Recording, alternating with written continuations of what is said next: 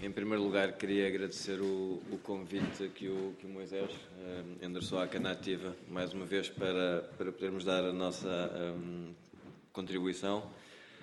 Uh, saudar um, a iniciativa legislativa, que de facto fazia falta, já acabei duas ou três vezes esta casa, infelizmente nunca conseguiu passar, bateu sempre na trave, esperemos que desta vez seja para golo, utilizando uma metáfora futebolística. Um, agora, portanto, passando, passando um, a, a alguns comentários.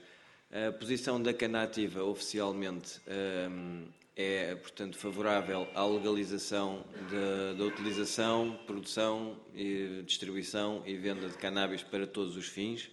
Estamos a falar desde o cannabis, cannabis industrial e também a cannabis, a cannabis para fins recreativos ou uso pessoal, como se, como se queira denominar. Um, nesse sentido, no nosso, na nossa opinião, é claramente uma iniciativa, uma iniciativa, legislativa no sentido de criar uma regulamentação que torne clara e, e crie regras uh, para o, portanto, que o acesso à planta da cannabis seja facilitado a nível individual, a nível dos operadores económicos, por aí afora. Uh, que esse processo seja o mais uh, justo, democrático e aberto possível, que era, que era bastante importante, e que, na nossa opinião, devam ser salvaguardadas uh, algumas questões pontuais. Nós acreditamos que isto tem a ver com várias questões, tem a ver com liberdade individual, tem a ver com saúde pública, tem a ver com a própria economia, tem a ver com, uh, muito, com temas sociais, portanto, tem a ver também com racismo, desigualdade social, por aí fora. Na nossa opinião, há aqui dois ou três pontos que queremos que, que deviam ser salvaguardados.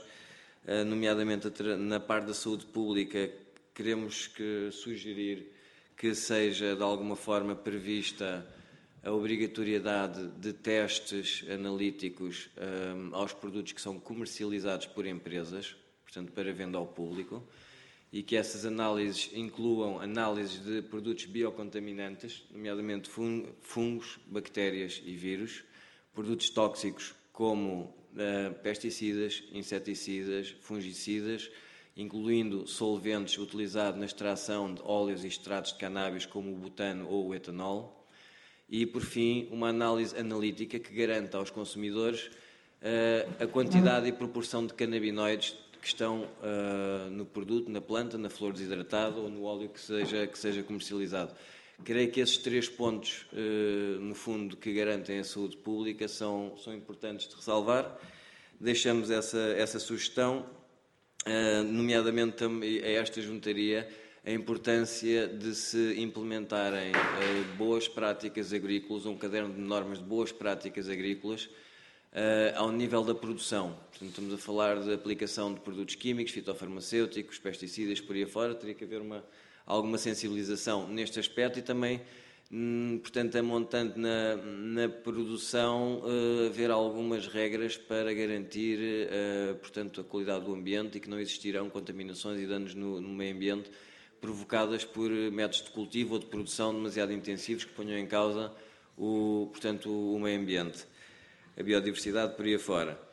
Um, gostaríamos de sugerir também, a nível da, a nível da um, componente económica, que fosse, um, fosse previsto o enquadramento jurídico para pequenas empresas ou pequenos produtores uh, em escala mais pequena.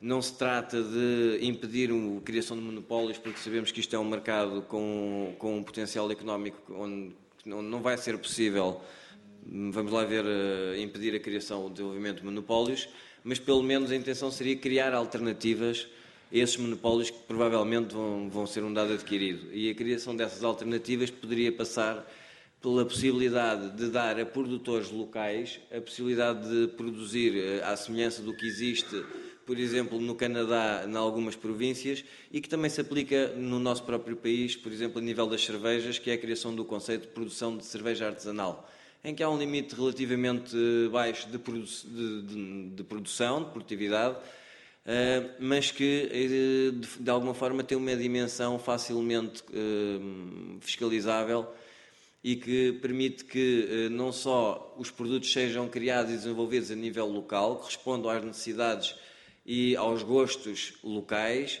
e que também permitam revitalizar a economia local. Portanto, que isto não sejam duas ou três empresas que estejam a elaborar em dois ou três sítios hum, com produções intensivas, que se permita recuperar o tecido, inclusivamente agrónomo, portanto, que teve um, foi alvo de abandono nos últimos anos, nomeadamente no interior, e nós queremos que, que, esta, que esta possibilidade seria bastante interessante como fator motivacional e, e de desenvolvimento da economia.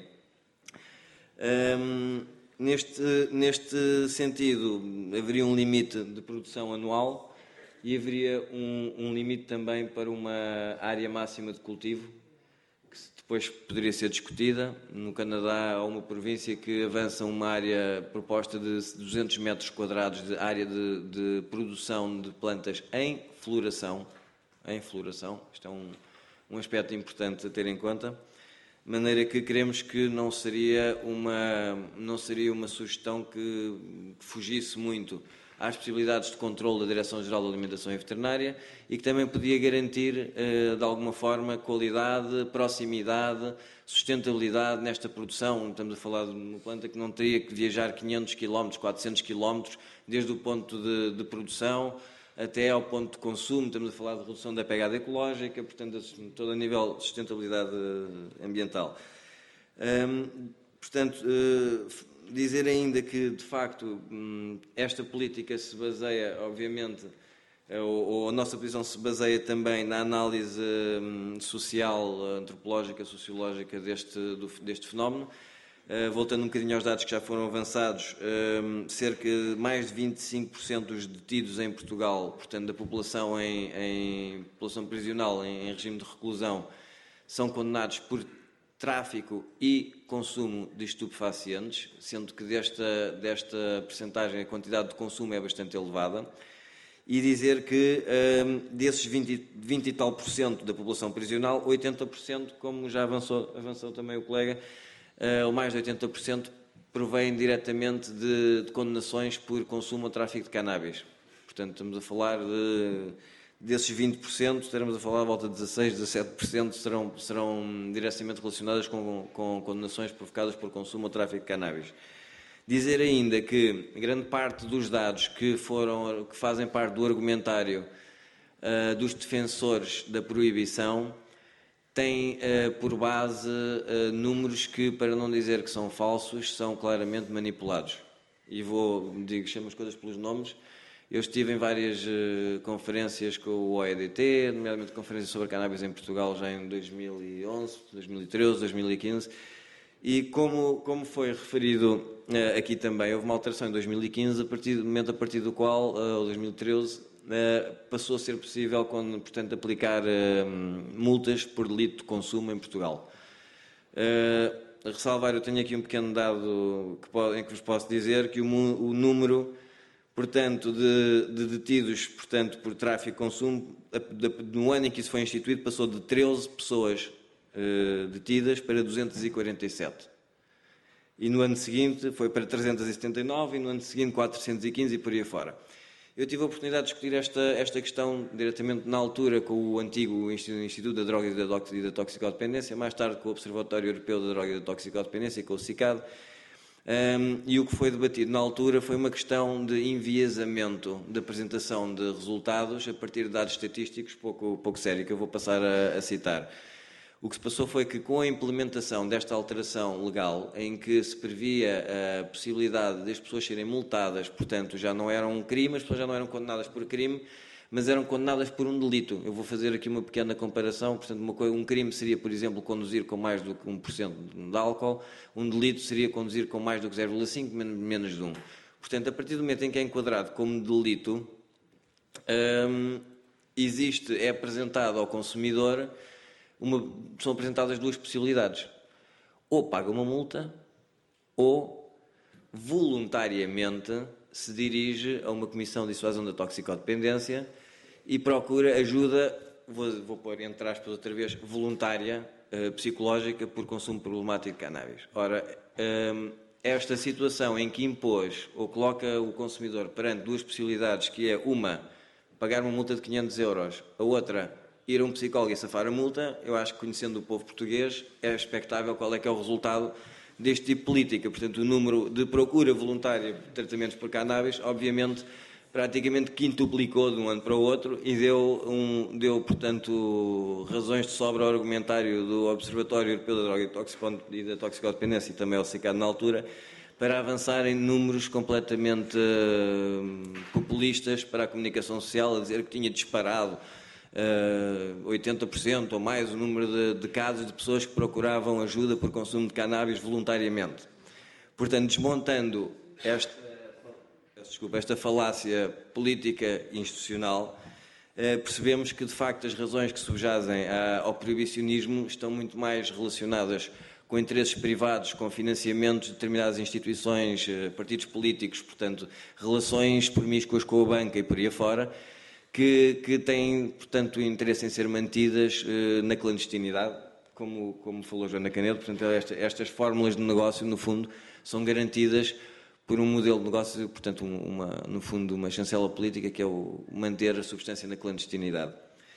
Um, haveria aqui, uh, depois de ter tido uma breve possibilidade, e não me querendo alongar mais também, de ter dado uma, uma vista na diagonal pela, pelo articulado, eu deixo aqui uh, só uma ou duas, um, uma ou duas perguntas que, que, gostava de ver esclarecidas, um, que são mesmo pronto, dúvidas a partir do texto e vou colocá-las pontualmente. A primeira é quando se fala de um limite de 5 plantas para consumo pessoal individual, eu tenho algumas dúvidas.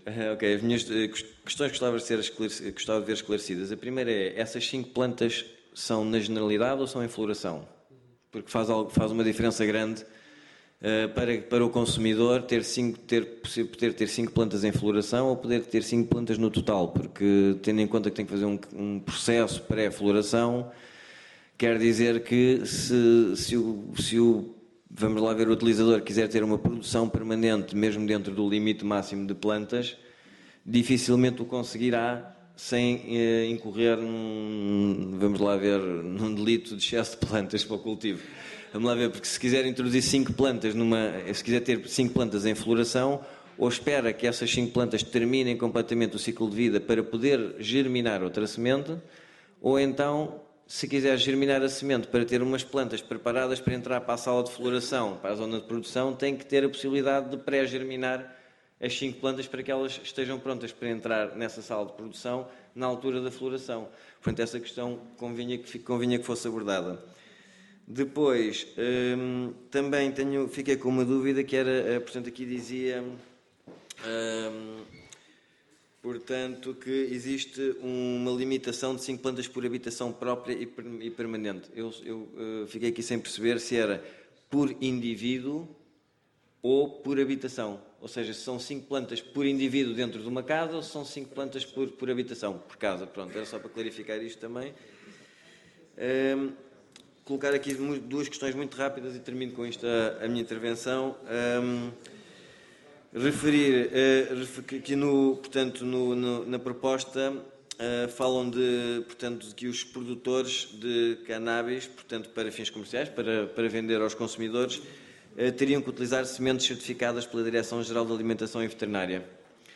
Uh, isto eu vou só colocar uma, uma, um ponto de interrogação que é o seguinte: o processo de certificação para sementes em circuito comercial normal, de acordo com o que está legislado, estipulado pelo Ministério da Agricultura, é um processo que leva anos.